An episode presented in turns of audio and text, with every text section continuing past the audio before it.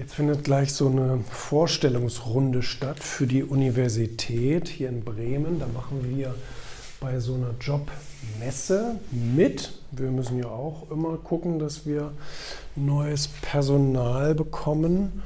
Und ähm, da gibt es jetzt äh, diese Messen natürlich. Und bei dieser Messe sind wir dabei. Und da gibt es diese Online- Vorstellungsrunde, wo die Betriebe, die Unternehmen sich vorstellen können, die dann dort ausstellen werden.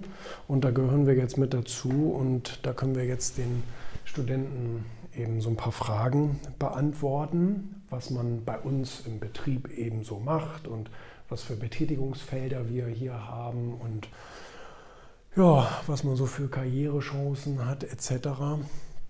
Und das gehört mittlerweile natürlich wirklich irgendwie so zum wie nennt man das? Human Resources Marketing, gibt sowas? Also wo man eben sich um neue Mitarbeiter bemüht, um auch gute Mitarbeiter bemüht, weil das ist nämlich die Herausforderung.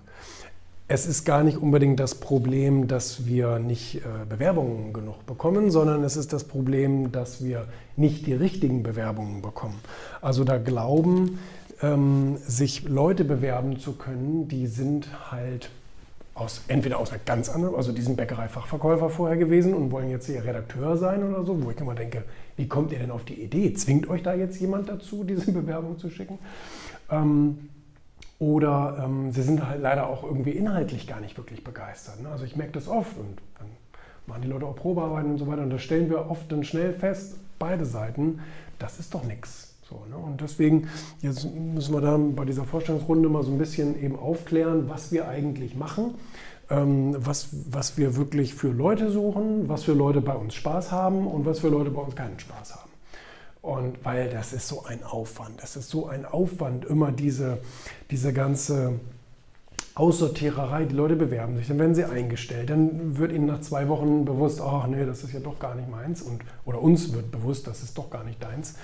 Und ähm, da, müssen wir, müssen wir halt den ganzen Kladderadatsch wieder abmelden und wieder von vorne anfangen. Und deswegen sage ich, ich lehne denjenigen lieber im Vorhinein schon ab und ähm, warte dann auf den richtigen, weil das ist auch für die Kollegen stressig. Weißt du, ich setze den Kollegen, hier, äh, den Mitarbeitern dann so einen neuen Kollegen vor die Nase und sage, hier arbeite den mal ein. Das kostet ja auch Zeit und Energie, das verstehe ich auch.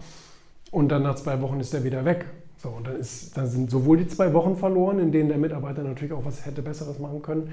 Und ähm, ja, wir müssen sowieso wieder neue Mitarbeiter finden. Nee, von daher macht das vielleicht Sinn. Ich bin mal gespannt,